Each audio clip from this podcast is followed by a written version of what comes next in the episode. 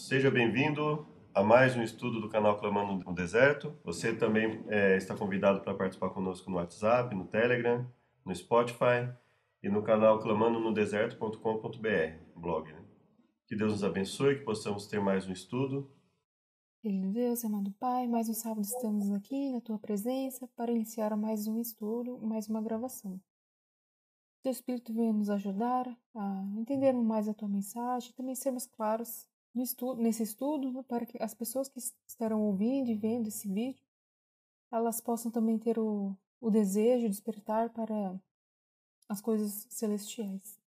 Fica conosco, abençoe a cada um de nós, isso te peço e agradeço em nome de Jesus, amém.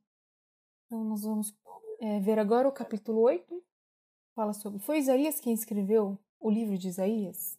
Com respeito a Isaías, a maioria dos estudiosos adeptos da abordagem da crítica histórica concluí que, devido a fatores que serão discutidos mais adiante, era impossível o profeta Isaías ter sido responsável por todo o livro profético que leva seu nome e que sua condição de autor não se estendia para além do capítulo 39.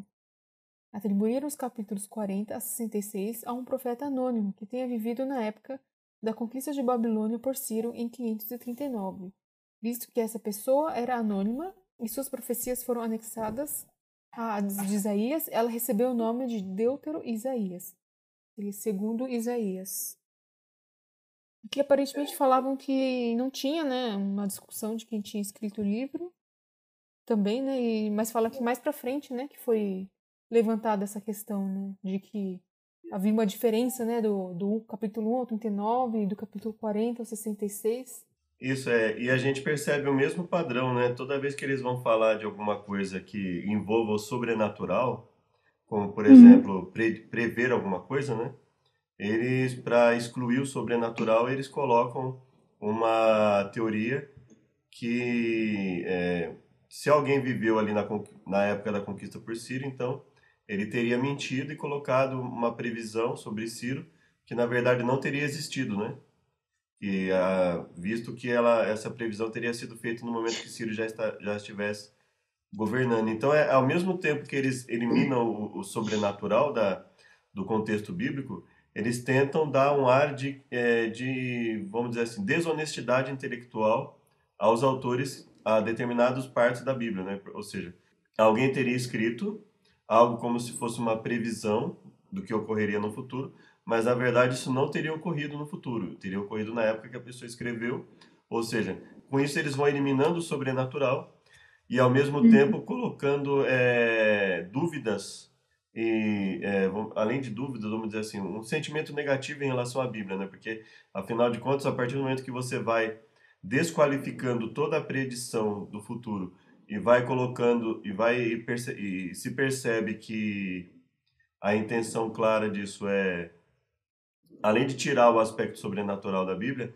é desqualificá-la como um livro é, totalmente aceitável em termos de veracidade, né? Ou seja, eles não teriam, os, os, escritores não teriam sido totalmente honestos ao escrever. Então aí você é basicamente a ideia de que a Bíblia é só uma construção é, social que foi se desenvolvendo com o tempo.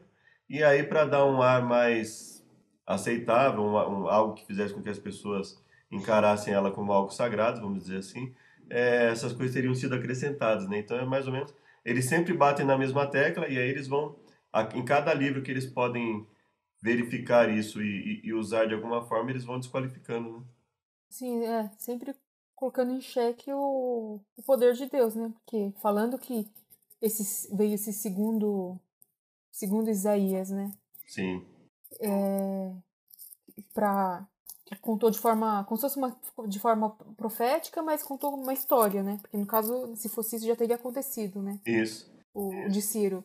Então, nada mais é falando assim, não, não tem como Deus ter revelado isso a Isaías, né? Como se Deus não pudesse também prever, prever não, saber o que vai acontecer no futuro, né? Então, na verdade, o ataque é principalmente a Deus, né? Isso, e aquela ideia de que, assim, alguém escreveu algo e quis dar um ar... E, e quis que fosse bem é, difundido, e aí ele, é, essa pessoa teria se utilizado do nome de Isaías para, uhum. para difundir a sua, seus escritos, né?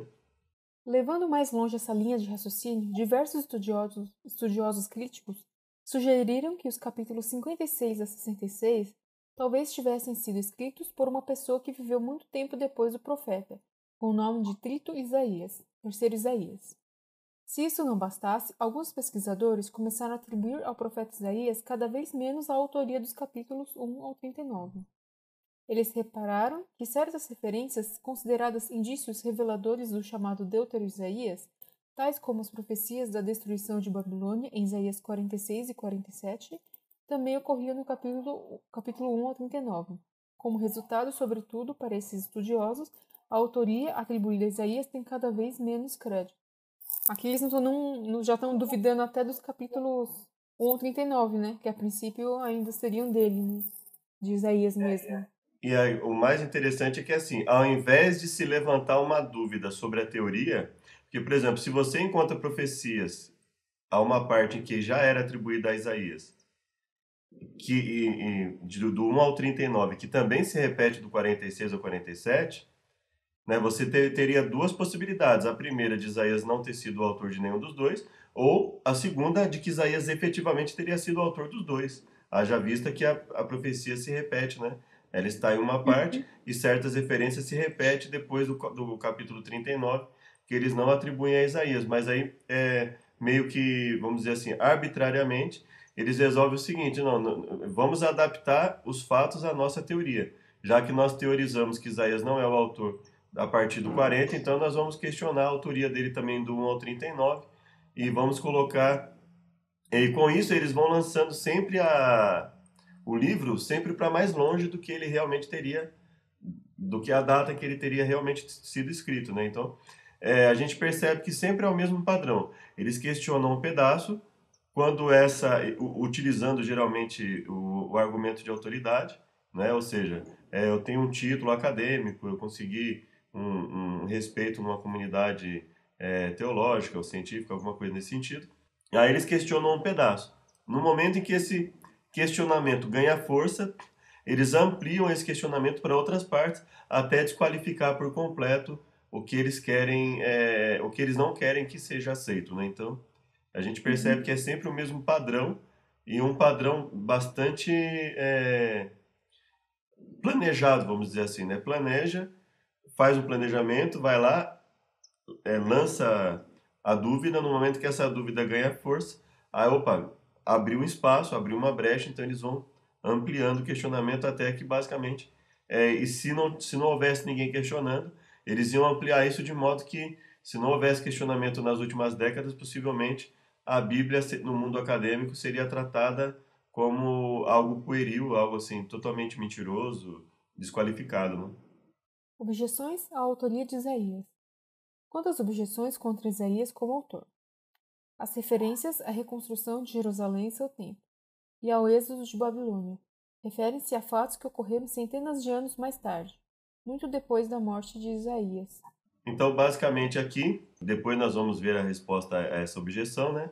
Mas a ideia é de que algo que teria sido escrito posterior à época de Isaías, em que ele não teria sido autor, e, e a princípio é, seria assim uma, uh, vamos dizer assim, um questionamento válido, né? A princípio, da, da existência, de, é, da autoria dele, né? É, se a gente considerar só como uma, uma referência histórica, né?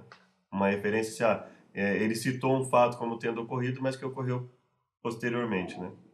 Sim, sobre essa parte aí, aqui diz o seguinte: O período de tempo pressuposto pelo livro parece ser longo demais para sincronizar-se com o tempo de vida do profeta. É que os capítulos 1 ao 39 referem-se a uma série de eventos ocorridos durante a vida de Isaías, cujo ministério se estendeu de 740 a 690, ou seja, 50 anos. Por exemplo, a guerra sírio-fenícia, a conquista de Asdod e o ataque de Senaqueribe, a Judá em 701. Correram todos durante o ministério de Isaías. Já a referência à reconstrução de Jerusalém e seu templo e ao êxodo babilônio referem-se a fatos que ocorreram centenas de anos mais tarde, muito depois da morte de Isaías. Aí entra aquele ponto, né? Se não há nada sobrenatural, ia ser muito difícil ele prever quase com exatidão, né, o que ocorreu. E como que ele previu isso se ocorreu mais de 100 anos depois do ministério dele, né? Ou seja, não foi ele que escreveu. Isaías 1, 39 tem como principal preocupação a ameaça dirigida contra Judá e Jerusalém pelo poder militar do Império Assírio, uma ameaça muito real e presente durante o ministério de Isaías, na segunda metade do oitavo século a.C. Nos últimos capítulos, porém, a ameaça assíria se desloca para o passado, e o foco de interesse passa a ser o resgate divino do povo de Israel e o retorno deles do exílio à sua terra, depois que Ciro derrotasse Babilônia em 539 a.C. Como poderia ter Isaías descrito acontecimentos e condições que só ocorreriam quase 200 anos depois? É o que estava falando. Né? Uhum. Então, assim, não teria como se fosse, né, Isaías ter escrito depois. Então, por isso que eles colocam como se fosse outra pessoa e não como Isaías tendo previsto, né? Exatamente, é verdade. Porque na teoria é mais fácil, né? Você escrever depois que algo acontece do que prever algo, né? Isso, e aí, e aí lança por terra não só a, a autoria, como a, a própria credibilidade, né? Porque uma pessoa que se dispusesse a fazer isso e usar de, desse tipo de artifício não deveria ser aceita, né? Então eles eles desqualificam e, e fazem com que as pessoas tenham uma certa repulsa, né? Por qualquer coisa relacionada à profecia. Uma terceira objeção tem que ver com o vocabulário e o estilo diferente entre as duas seções do livro. Palavras como ai e julgamento, comuns no capítulo 1 a 39, quase não figuram nos capítulos 40 a 66. Além disso, termos como cântico de alegria e clamar, característico dos capítulos 40 a 66, quase não aparecem nos capítulos 1 ao 39. Quanto ao estilo, os capítulos 1 e 39 incluem narrativa histórica, a maior parte de Isaías 7, 36 e 39, e ação simbólica profética, Isaías 20, enquanto os capítulos 40 a 66 se compõem quase que exclusivamente de profecia poética. Aí está falando sobre a diferença, né, entre o estilo literário de Isaías 1 a 39 até o, e depois o 40 a 66. Como que ele segue o mesmo estilo em uma parte e depois muda completamente, né? Como se fosse também é, duas pessoas diferentes. Exato. E assim, é, basicamente ele, ele impõe é, uma premissa que seria o quê? É, Isaías teria sentado num dia e, e, começado a escrever e só parado de escrever quando, quando ele terminou o livro, né? Mais ou menos assim, né? E, vamos dizer assim, uhum. assim, vou escrever um capítulo por dia e durante 66... E na verdade a gente sabe que não foi assim, né? A gente sabe que foi... A escrita foi sendo feita no decorrer da vida dele, né? Então a gente percebe que é, as afirmações, as objeções, elas são frágeis, né? Elas meio que impõem um pensamento, elas não de demonstram a validade da teoria. É por isso que a gente tem que se cuidar muito com a questão do argumento de autoridade, né? Ah, eu vou usar uma autoridade em tal área para comentar alguma coisa, que basicamente assim, é, ele coloca a opinião dele e fala assim, não, é, se, se mudou, se mudou o estilo, eu vou considerar que simplesmente é outra pessoa, não vou considerar que a pessoa que houve um intervalo, né, entre a escrita de uma parte e a escrita de outra parte, né, não vou considerar nada disso, simplesmente vou desqualificar o autor, né, e a gente percebe que, assim, existe um grande preconceito, né, qual é o preconceito? É o conceito pré-definido de que a Bíblia é um livro, é um livro comum, não existe o sobrenatural, e, portanto, é, é, ela é apenas o desenvolvimento religioso do, do, do povo judeu, é, em parte, né? E baseado nisso, nós vamos é, adaptar a um contexto não sobrenatural todo e qualquer termo na Bíblia. E a partir disso eles desenvolvem a teoria, né? Então, na verdade, assim, eles criam um ciclo vicioso, né? E um círculo vicioso, vamos dizer assim.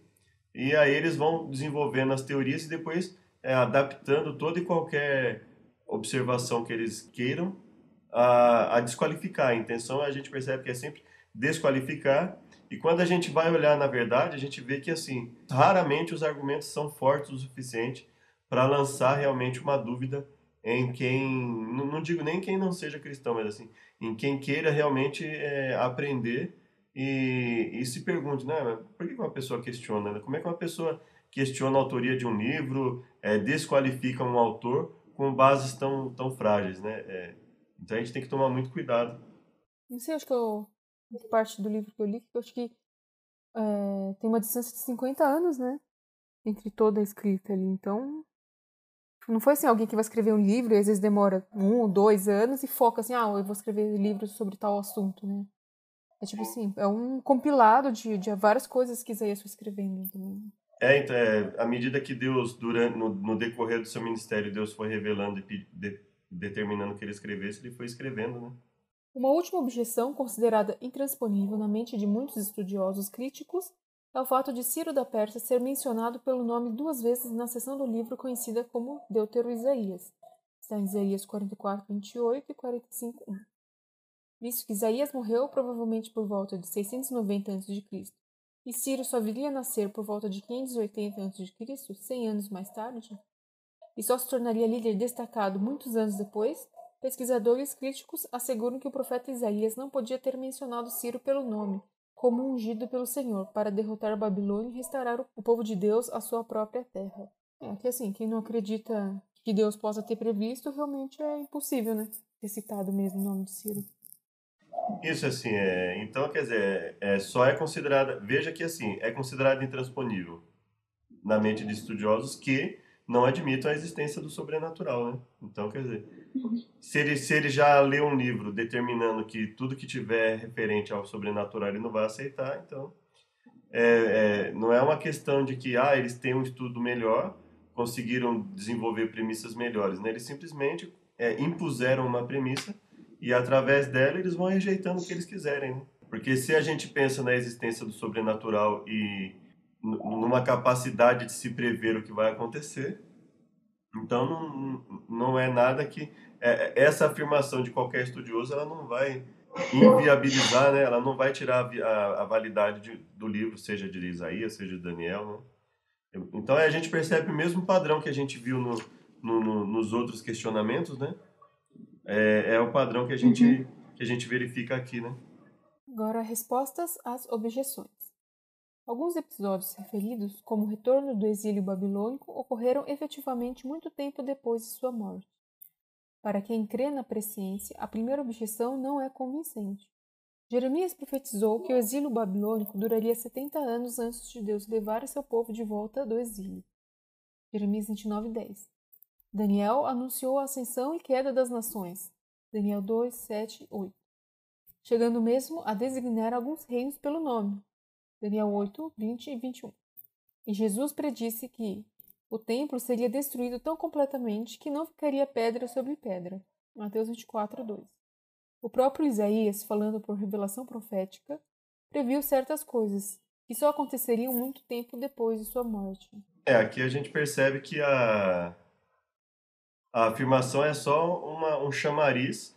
É, na verdade, assim, é abrir uma brecha para se questionar a Bíblia como um todo, né? Então você vê que, assim, se você anular todo esse conteúdo bíblico, você anula toda e qualquer referência que possa, toda e qualquer discussão sobre Jesus ser ou não o Messias bíblico, né? Você acaba com tudo. Então, se você anula o aspecto sobrenatural da Bíblia, você não tem como aceitar Jesus como o Messias prometido, você não tem como aceitar é, consequentemente você já elimina pelo menos 27 livros, né? E aí os outros 39 você vai com esse tipo de, de comparação, né? Tudo que, que soar como uma previsão ou uma ação sobrenatural, e aí você vai lá para a lei, no Pentateuco, né? No, na, na Torá. Toda a intervenção sobrenatural de Deus, ela passa a ser anulada, então assim, é, é só assim. Aconteceu algo e o povo foi lá e posteriormente exagerou, né? Então é é, eles encaram a Bíblia como assim um exagero de acontecimentos, né? Eventos que teriam acontecido de alguma forma, mas que foram exagerados ou inventados de alguma, né, é, através de previsão, esse tipo de coisa. O que eles tentam transformar em algo científico, algo que basicamente é uma questão de fé. Ou seja, se você acredita que Deus existe e que ele é presciente, você não vai ter problema nenhum em aceitar as previsões. Se você não aceita, aí você não vai aceitar, evidentemente, nenhuma dessas previsões, né? Sim. Aí a Bíblia fica mais como um arquivo histórico, talvez. Né? É, um arquivo histórico, é, vamos assim, com pouca confiabilidade, né? Que não se pode confiar, uhum. porque tem tanta coisa lá que os caras inventaram, vamos dizer assim, né? É para quem, ah, tem tanta coisa inventada lá que é melhor a gente não dar crédito para esse livro. Né? Não se deve, porém, achar estranho que Isaías tenha abordado conceitos e temas diferentes durante um longo ministério de aproximadamente 50 anos.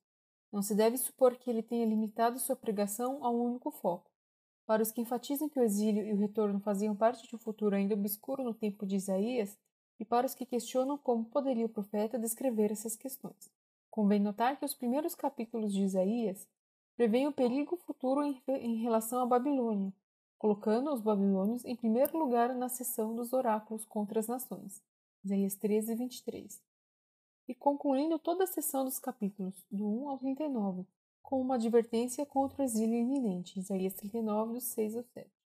Isaías mostra dessa forma reconhecer que os babilônios constituiriam, em última análise, maior ameaça ao povo de Deus do que os assírios, que predominam nos capítulos 1 ao 39.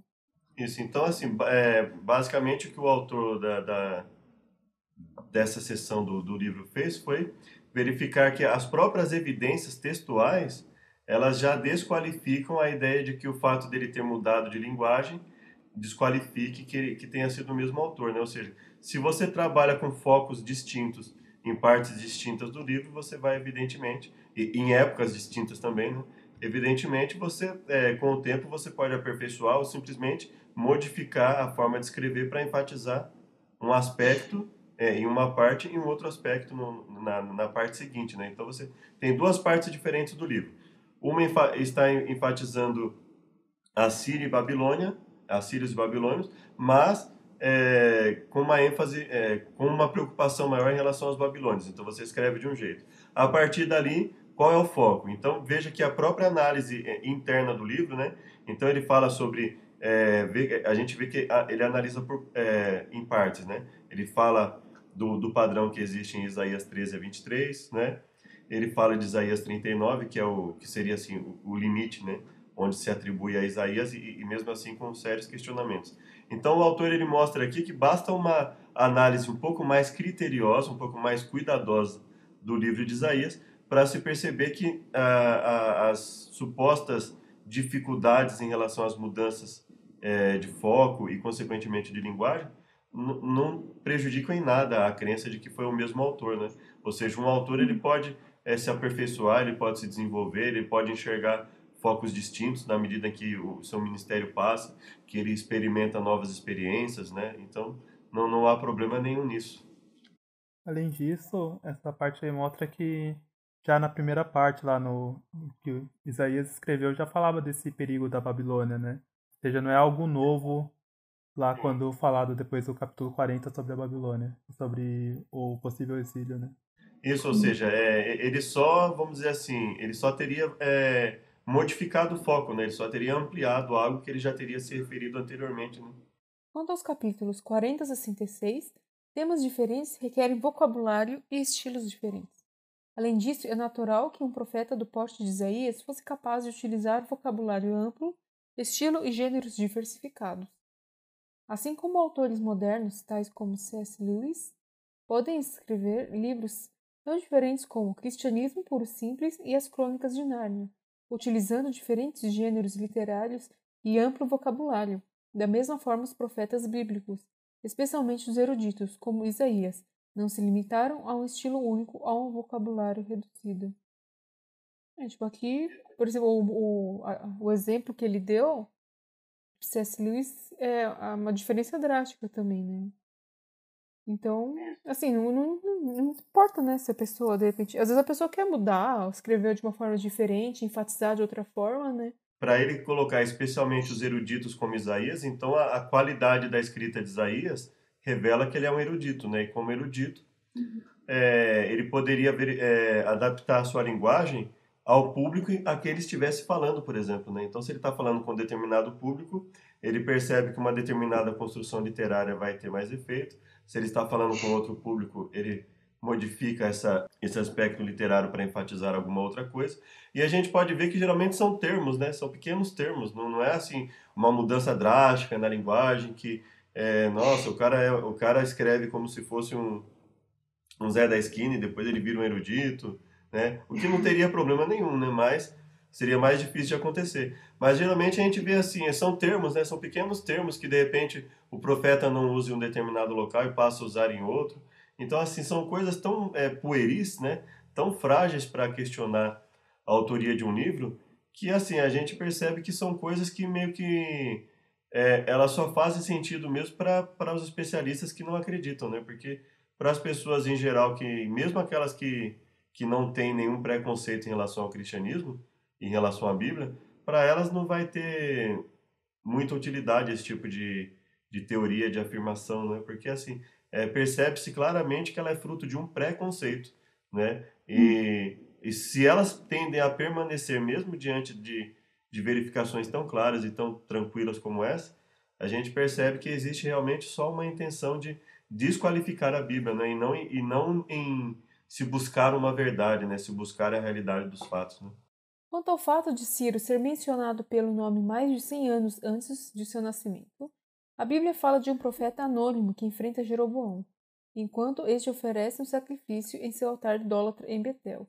E o profeta anônimo refere-se a Josias, em 1 Reis 13, 2. A pessoa que vai finalmente profanar esse ilegítimo lugar de adoração. O confronto com Jeroboão ocorreu por volta de 930 a.C., ao passo que Josias só nasceu por volta de 650 a.C., cerca de 280 anos mais tarde. É basicamente é o mesmo, é um padrão que ele tinha já citado lá anteriormente, né? Sobre uhum. eventos que ocorreram posteriores à, à escrita. E a gente percebe que, assim, quando a gente lê esse tipo de coisa, a gente verifica que, assim, a intenção clara é, é eu questiono uma parte, espero esse, esse questionamento ganhar força no mundo acadêmico, e a partir daí toda e qualquer parte que falar o mesmo padrão, as pessoas vão automaticamente recusar. Então qualquer pessoa que, a, que venha aderir esse tipo de pensamento, olha só, ela, ela vai pegar os livros históricos como o livro de Primeira Reis, né? Vai pegar os livros proféticos, vai pegar a própria Torá em que alguns é, em que fala da, da ação sobrenatural de Deus, ela vai falar, bom, isso aqui é só um, é, é, não tem muita diferença entre isso aqui e os e, a, os escritos sobre os, os deuses pagãos, né, os deuses gregos e romanos e nórdicos, né? ou seja, são fábulas que foram inventadas e que vamos tirar daqui só alguma parte de autoajuda, alguma parte né, nesse sentido e, e desqualificar todo o resto. Então, basicamente, a gente vê que é uma ponta do iceberg, né? Quem aceita, é, principalmente sem nenhum questionamento, quem aceita a ideia inicial consequentemente ela vai destruir todo o restante bíblico da, da Bíblia, né, como um livro que é diferenciado. Evidências da unidade e da autoria única do livro. O documento avulso mais famoso entre os rolos do Mar Morto é o livro de Isaías, que data de tempos pré-cristãos. E ele não sugere nenhuma ruptura entre Isaías, capítulo 39 e 40. Sendo assim, qualquer teoria defendendo que os últimos capítulos de Isaías provêm de uma época posterior e de um autor diferente não conta com sólido apoio textual. Esse é um ponto importante, né? De ver que não existe nenhuma ruptura, né? Alguma diferença, né? Ainda mais de um, ué, um manuscrito tão antigo, né? Como vocês. Isso, ele, ele, ele mostra que, pelas evidências do que foi dos documentos encontrados, ou seja, não se pode afirmar que entre o capítulo 39 e o capítulo 40 tenha passado uma quantidade de tempo suficiente para que necessitasse de um outro autor, né, com outra linha de pensamento, ou seja, não consta com sólido apoio textual, ou seja, nem a evidência interna do livro, nem os documentos que foram encontrados que poderiam sugerir alguma coisa nesse sentido, não tem nada, né, não, não, nem documentação, nem análise do texto, quer dizer, nada que apoie essa teoria, né. Uhum. O que surpreende é como esse tipo de teoria se mantém de pé, né? Os cristãos costumam ser chamados de, é, vamos dizer assim, pessoas que não, em nome de uma fé cega, aceitam qualquer coisa. Não só os cristãos, mas muito religiosos. Mas a gente percebe que no mundo autodenominado é, científico, vamos dizer assim, é, muitas vezes é, o que menos existe ali é ciência, né? É, mais são autores que é, buscam impor a sua opinião através da, da, da sua rele, suposta relevância é, erudita né, no mundo acadêmico e a gente percebe que assim é claro que se a gente for ler o livro né é, é capaz dele tentar desenvolver ali é, um desdobramento é, lógico né mas a gente percebe que geralmente é assim olha eu, eu, eu proponho uma teoria admitindo-se que ela seja verdadeira olha eu derrubo tudo isso aqui e aí as pessoas simplesmente admitem que a teoria é verdade e derrubam tudo, né? Quando na verdade assim, é só uma proposta. Não, olha, se ocorrer, mas as pessoas muitas vezes não se dão o trabalho nem a dizer, mas baseado no que isso pode ter ocorrido, evidentemente, né? Então, é, é, é, um, é um tanto preocupante, né? Esse tipo de, de análise. É claro que, assim, faz, é, se a gente for pegar livros, a gente vai precisar a, analisar cada parte do, do da, da teoria e verificar, mas como o ônus da prova é de quem acusa, quem, quem tem que provar alguma coisa é quem acusa, então a gente fica aguardando que eles apresentem algo que realmente possa justificar esse tipo de, de descrença né, em relação à autoria do livro. Ambas as partes de Isaías, que é do capítulo 1, 39 e do 40 ao 66, apresentam alguns aspectos em comum, uma quantidade extraordinária dos mesmos atributos exclusivos de Deus, designações específicas para o povo judeu, as mesmas fórmulas proféticas especiais, palavras semelhantes de consolação e de repreensão, expressões semelhantes sobre o futuro de Sião e de Jerusalém e sobre o novo ajuntamento dos exilados, as mesmas formas para exprimir alegria e contentamento, fracasso e destruição. Tudo isso aponta para uma inteligência comum e única. Esse ponto é interessante ver que tem muitos aspectos que é bem comum entre as duas partes e os críticos não consideram, né? Uhum. É, e uma ou duas palavras que é diferente já é um, um uma grande base para. É, uma prova de que Isaías. É, é mais ou menos como se fosse assim, né? O José resolve tirar a barba, aí chega lá na, na, na pra ver a Camila, a Camila, não, você não é o José. mas sou eu, o cabelo tá igual, a roupa que eu vi, que eu saí de casa é a mesma, a voz é a mesma, olha o meu celular, né? Olha a minha identidade, né? Ó, oh, a gente casou tal data. Não, mas tá sem barba, não é o José. Então. então. É, exatamente. É mais ou menos nesse sentido, né? Então, assim, é, tem uma série, como o José colocou e você colocou também, né, Camilo? É, tem uma série de coisas que apontam claramente para uma mesma autoria, né? É, apontam para uma, uma singularidade no livro, quer dizer, uma erudição. É, e aí o profeta resolve usar palavras distintas, né? Dar uma diferenciada em uma, uma determinada parte aqui, outra ali do livro. E aí as pessoas caem matando dizendo que ele não é o autor, né? Então é é assim, é claro que a gente respeita todas as formas de pensamento, né? E mas apesar de muitas vezes a nossa não ser respeitada, né?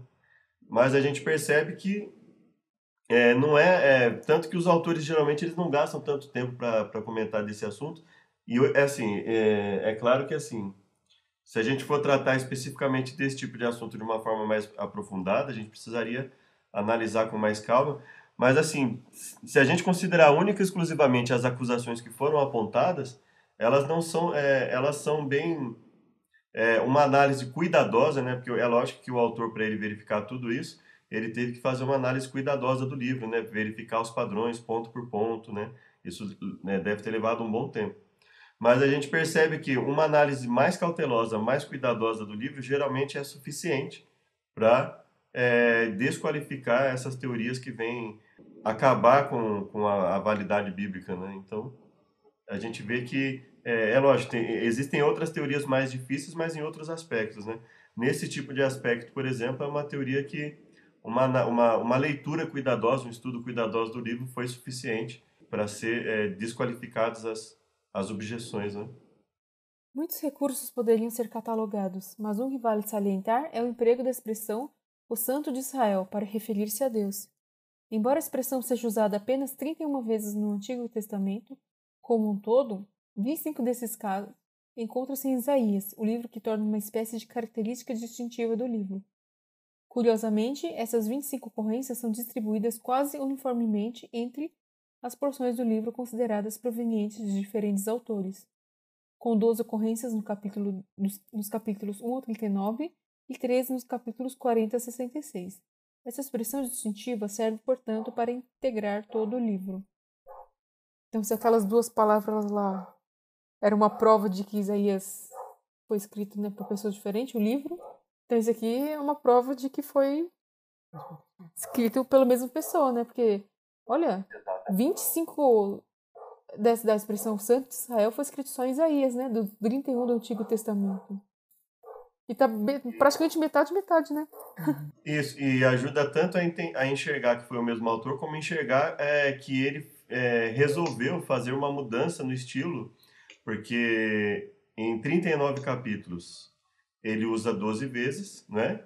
Em 27 capítulos ele usa mais, ele usa mais vezes. Então, ou seja, ele resolveu enfatizar express, essa expressão Santo de Israel um pouco mais nos capítulos 40 a 66, mas uma quantidade, é uma, uma mudança, vamos dizer assim, relativamente sutil, né?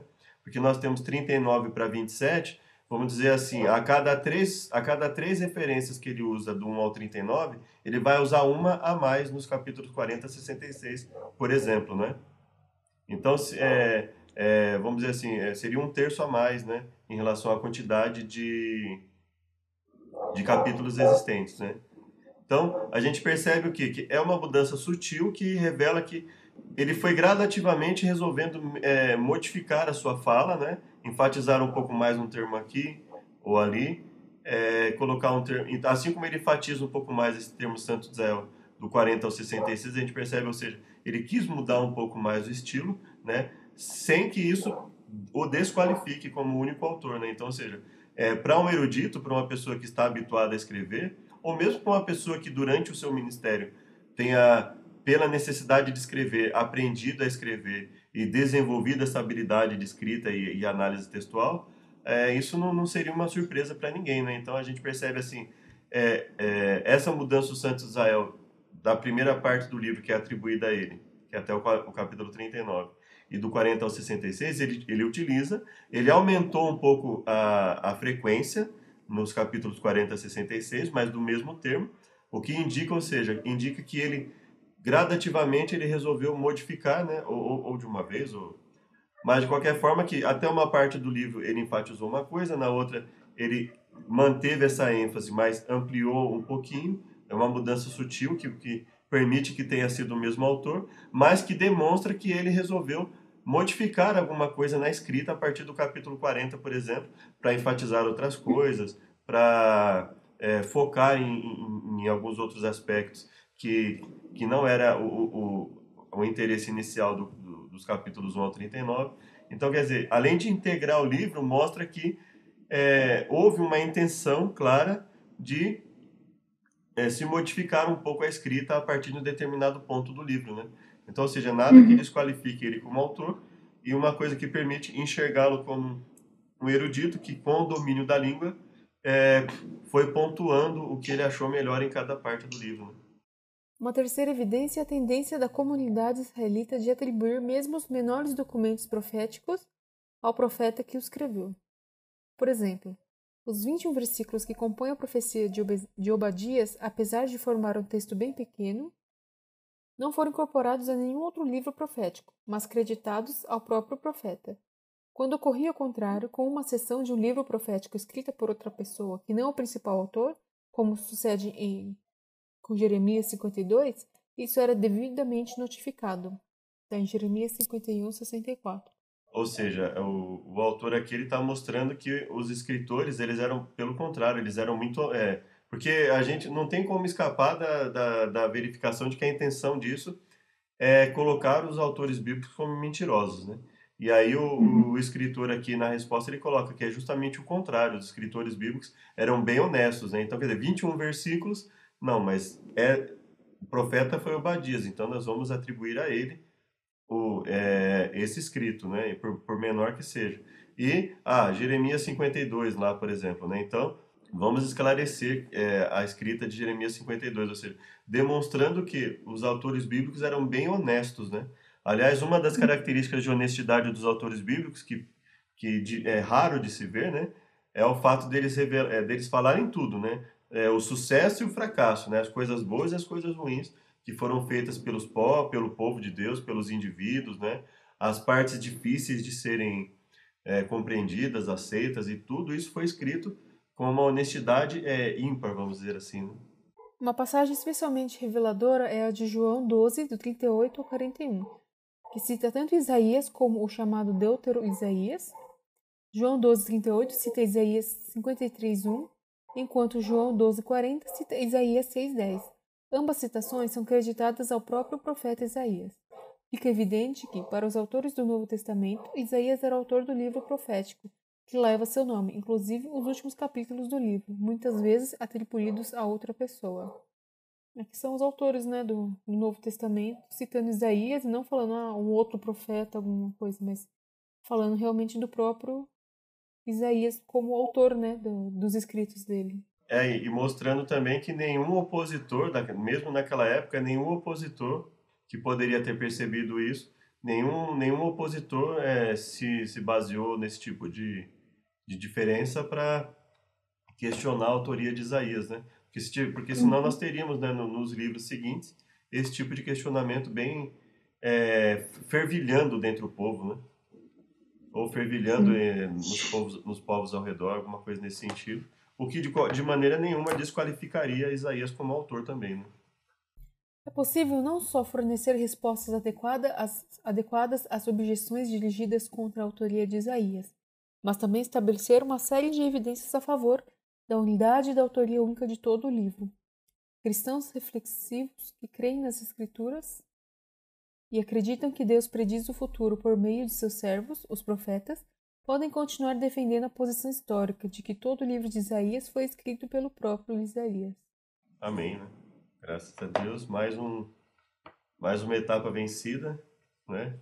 Isso vai, é, isso nos ajuda bastante, né? É, não sei quanto a vocês, mas assim, isso ajuda bastante a gente desenvolver um pensamento um pouco mais analítico na, da Bíblia, sem, é, question, sem que isso venha desqualificar a Bíblia. Então, ou seja, isso é uma prova de que eu posso olhar a Bíblia, eu posso verificar as acusações que são feitas em relação a, autoria do livro e outras coisas, sem me perder, sem, sem me tornar um descrente, né? Eu posso, a gente pode enfrentar com certa cautela, mas a gente pode encarar de frente as objeções e buscar é, analisar e dentro do possível responder da melhor forma, né?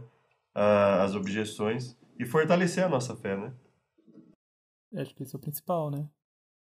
Porque se vier qualquer uma pessoa já confrontar e tipo, desestruturar nós, já era. Né? Uhum. A fé não tá fundamentada. É, já pensou? O cara questiona o Pentateuco, aí na hora que você acaba, eu, ah, não acabou ainda. Esse é só o começo.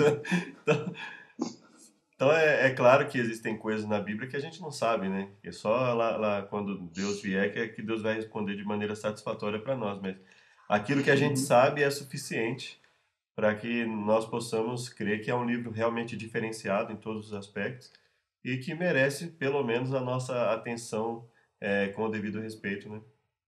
Podemos orar então? Senhor Deus, muito obrigado por esse estudo, muito obrigado por mais uma vez fortalecer nossa fé, que Senhor também possa fortalecer a fé de cada um que vai assistir ou ouvir esse estudo, que possamos, Pai, ter mais forças para continuar estudando essa santa palavra e aprender mais de Ti. Meu pedido e agradecimento em nome de Jesus. Amém. Amém.